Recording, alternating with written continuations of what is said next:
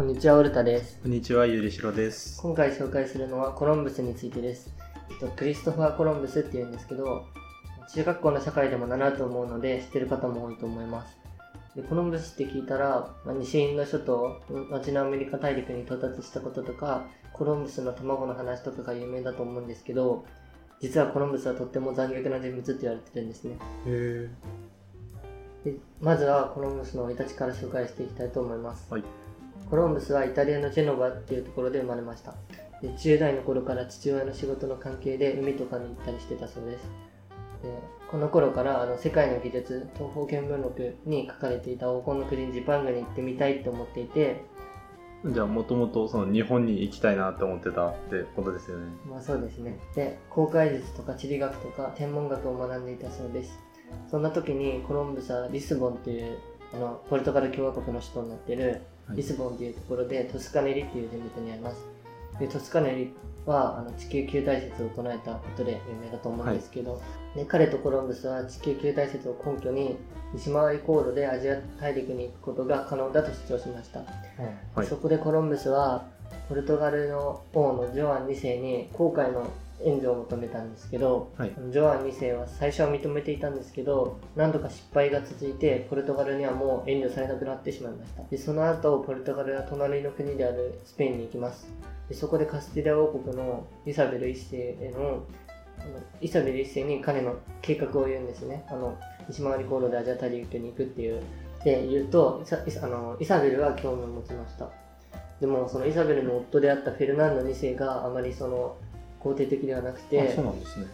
委員会で会議した結果宿泊費などの金銭的援助は行うんですけどはい。もう他のは援助しないっていうことが決まりますでしかしタラベラっていうところの委員会は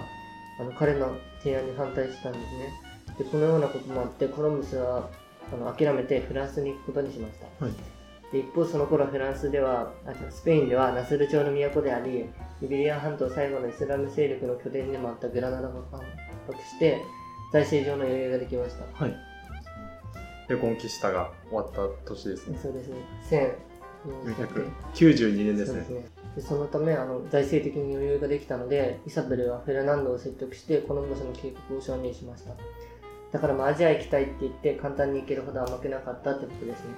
でコロンブスは1492年大西洋インドを目指してあのバラスコを出港しました。大西洋は極端に島の少ない太陽ででありあの船員の間には次第に不安が募っていきました。でもコロンブスはずっと平気なふりをしていたんですけど実際計算していたよりも長い航海となっていたことに不安を感じるようになったんですね、はい。でも結果新大陸を発見してサンサルバドル島と名付けました。でサンサルバドル島に着いた後はい。コロンブスはアラワク族っていうインディアンたちからはい。反対を受けるんですね、インディアンってそこの先住民なんですけど、はい。で船から上がったコロンブスたちはあの水とか食料をあの送られてそのアラワク族から、はい。であのオウムとか槍とかその他の見たことのないたくさんのものを持ってきたんですねはい。でコロンブス1個はあのそれをガラスのビーズとか鷹の鈴とかと交換したんですけどはい。コロンブスはもうただ黄金にしか興味がなくてであとこう書き残してるんですね私がインドに到着するとすぐに私が見つけた島の最初の島で彼らの原住民アラワク族インディアンたちに私に差し出さなければならないものがこのシダ時代の中にあるのかどうかを押し込むために私は力づけで原住民の何人かを連行したって言ってるんですよ、だからもうなんか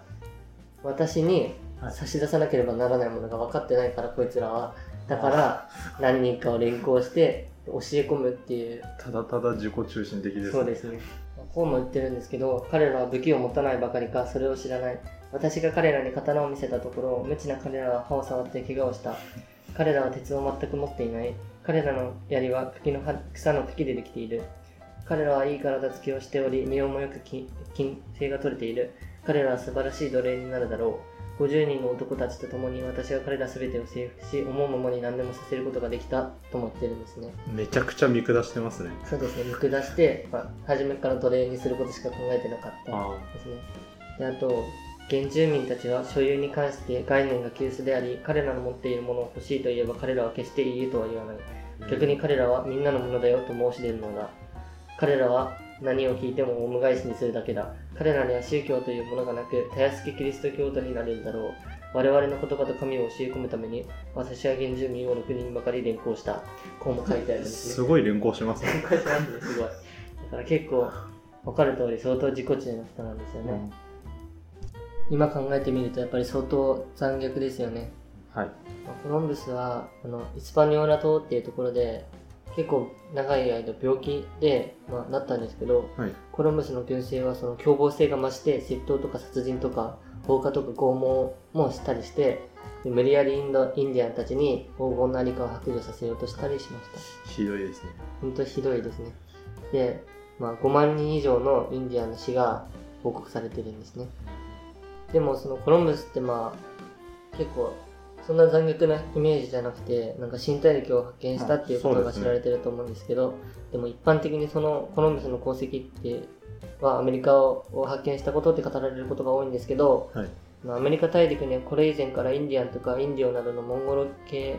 モンゴロイド系の先住民が1万年以上前から居住し独自の文明を築いていたことを考えると発見という言葉自体がヨーロッパ中心で世界を見る視点になってるんですよね。そうですね。